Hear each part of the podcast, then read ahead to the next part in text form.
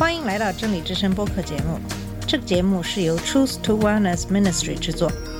在这个节目里，我们要从一个不一样的角度向你介绍圣经和基督，带你走进一个属灵的世界。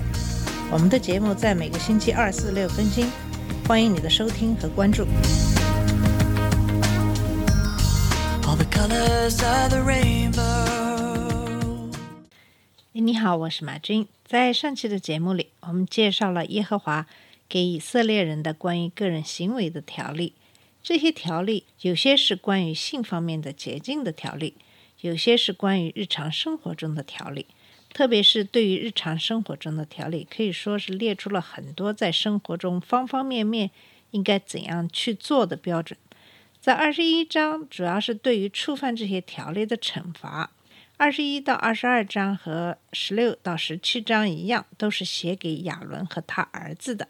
我们知道亚伦是第一个大祭司，亚伦的后代成为以色列人的祭司，所以二十一和二十二章也是对祭司应有的行为的要求。在二十一章一到四节讲到，祭司不可摸死人，沾染自己，除非为了骨肉之亲。纵使进入死人的帐幕，也使人污秽七天。在那段期间，祭司侍奉耶和华的资格就要被剥夺，因此他不能使自己不洁净，除非为了骨肉之亲。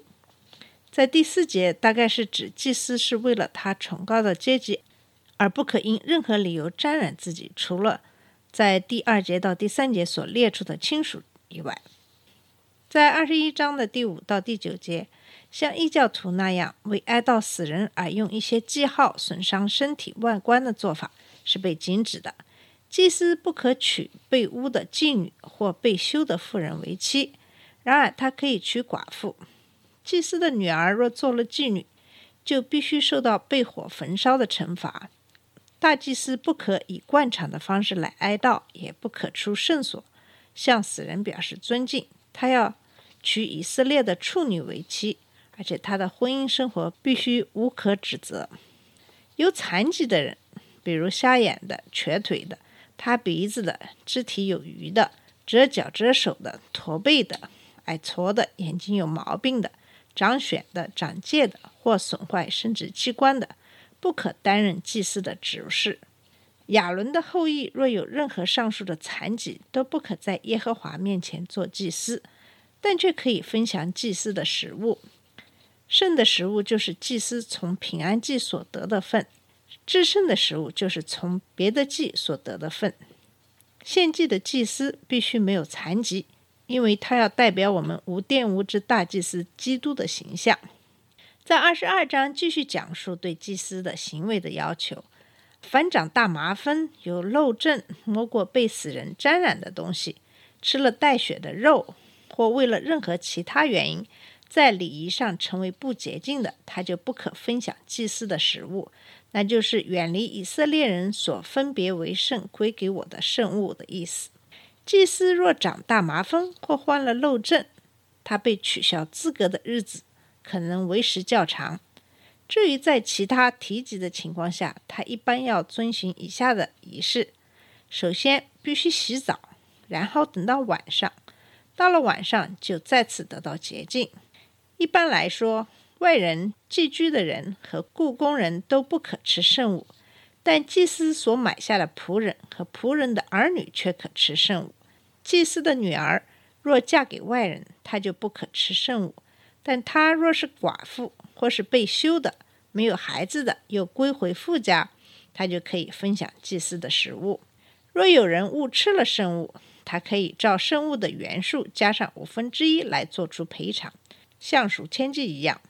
凡献给耶和华的供物，都必须没有残疾，无论是凡祭还是平安祭。有病的、残废的或外貌受损的牲畜都不可献上。肢体有缺或缺少的公羊和绵羊羔，只可献作甘心祭，却不可用以还愿。阉割了的或生殖器官受损的牲畜是不被接受的。以色列人不可从外人的手接受上述任何一种有缺憾的牲畜做祭牲。牲畜最少要出生后第八天才可献作供物，无论是什么牲畜，也不可同日宰母和子。感谢祭的肉要在献祭当天吃完。二十二章的最后一段经文解释以色列人为何要尽守遵循这些耶和华的诫令，那是因为把他们从埃及地领出来的神是圣洁的。在这个短短的段落里，有好几个措辞都强调立位记整体的信息：不可亵渎、圣名、我要被尊为圣和我是叫你们成圣的耶和华。以上就是立位记的二十二章。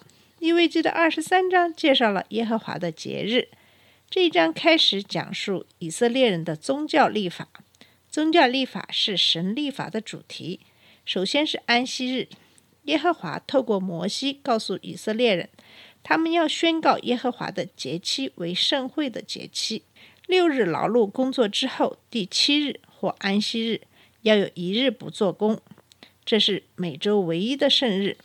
逾越节是在正月十四日举行。这节日为了纪念以色列人从埃及为奴之地蒙救赎。逾越节的羔羊是基督的预表，基督是神的羔羊。我们的逾越节祭牲，他为我们流血，救赎我们脱离罪的奴役。他并没有在创造的时候死去，却在时候满足的时候才死去。无效节。与逾越节有关，这节日为期七日，从逾越节之后那一天开始，即尼散月的第十五日至二十一日。这两个节气的名字常被交换使用。在这期间，犹太人必须把家中所有的面笑拿走。在圣经里，笑代表罪。这节日象征一种除掉怨恨和恶毒之笑的生活，一种以。诚实、真正的无效饼为特征的生活，在逾越节与无效节之间并没有时间上的推移。今天犹太人在这节期仍然吃无效饼，这种饼称为妈走。烤制这饼的时候，要在饼上打眼，这样在烤制过程中就会变成有斑纹。这种无效饼显然要提醒我们，米撒亚是无罪的，他为我们被刺穿。借着他身上的鞭痕，我们得到了医治。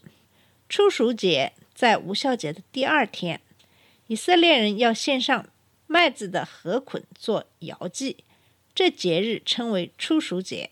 这天是收割大麦的开始，是一年里的第一次收割。献祭时要把一大捆大麦在耶和华面前摇一摇，作为收割的一种感恩。同时也要献上燔祭和素祭。第一次的收割被视为更丰富之收割的应许，这象征复活的基督。基督成了睡了之人出熟的果子。他的复活保证所有相信他的人都透过复活而得着不死的生命。第五个节日是七七节，七七节又叫五旬节，是在逾越节的安息日后第五十天举行。这是一个收割的节日。目的是为开始收割小麦而感谢神。这时要奉献小麦的初熟之物，连同燔祭、新素祭、奠祭和平安祭一同献上。根据犹太人的传统，摩西就是在当年的这一天接受律法。七七节预表圣灵在五旬节的降临，那时教会诞生了。摇祭就是献上两个月新鲜细面造成的饼，这些饼。代表犹太人和外邦人在基督里造成一个新人，在五旬节之后要经过一个颇长的间隔，约四个月，才有另一个节期。这段时间可象征现今的教会时代。我们在期间热切的等待我们救主的再临。第六个节日是吹角节，吹角节在七月初一举行。吹角是召聚以色列民一起来举行盛会。在这期间，以色列人有十天自省和悔改的机会，跟着就是赎罪日。吹角节与赎罪日预表以色列要重聚到应许地，然后有全国的悔改。这是犹太人新年的第一天。有人认为这个节期是描述另一次的圣徒聚集被提到空中与主相遇。第七个节日是赎罪日，赎罪日在七月初十举行。这日子已经在第十六章有详细的描述。赎罪日预示以色列全国的悔改。那时，一群有信心的渔民要归向弥撒亚，并且得到救赦。几乎在每一节提到的赎罪日的经文里，神都重复不可做工的命令。在这天，唯一忙碌工作的人是大祭司。耶和华加强这命令的方法，是警告他们：若有违反这命令的，就必从民中除灭。这惩罚表明，我们大祭司为我们取得的救恩，并不是因我们自己所行的义。除罪的事情并不可能牵涉人类的行为，唯有基督和基督的工作才是永恒救恩的来源。刻骨己心的意思是禁食。即使今天严谨的犹太人仍然守这日为禁食和祷告的日子。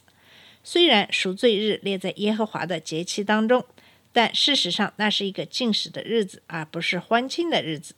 然而，当罪的问题解决之后，随之而来的是一个欢乐的祝棚节。第八个节日是祝棚节。祝棚节从七月十五日开始，以色列人要住在棚里七日。祝棚节象征最后的安息和最后的收割。在千禧年期间，以色列人要安稳地住在他们的地上。这节期也称为收藏节，因为它与收割有关。事实上，本章所提及的好几个节气都与收割有关。经文提到了两个圣安息，可能是形容千禧年和永恒的安息。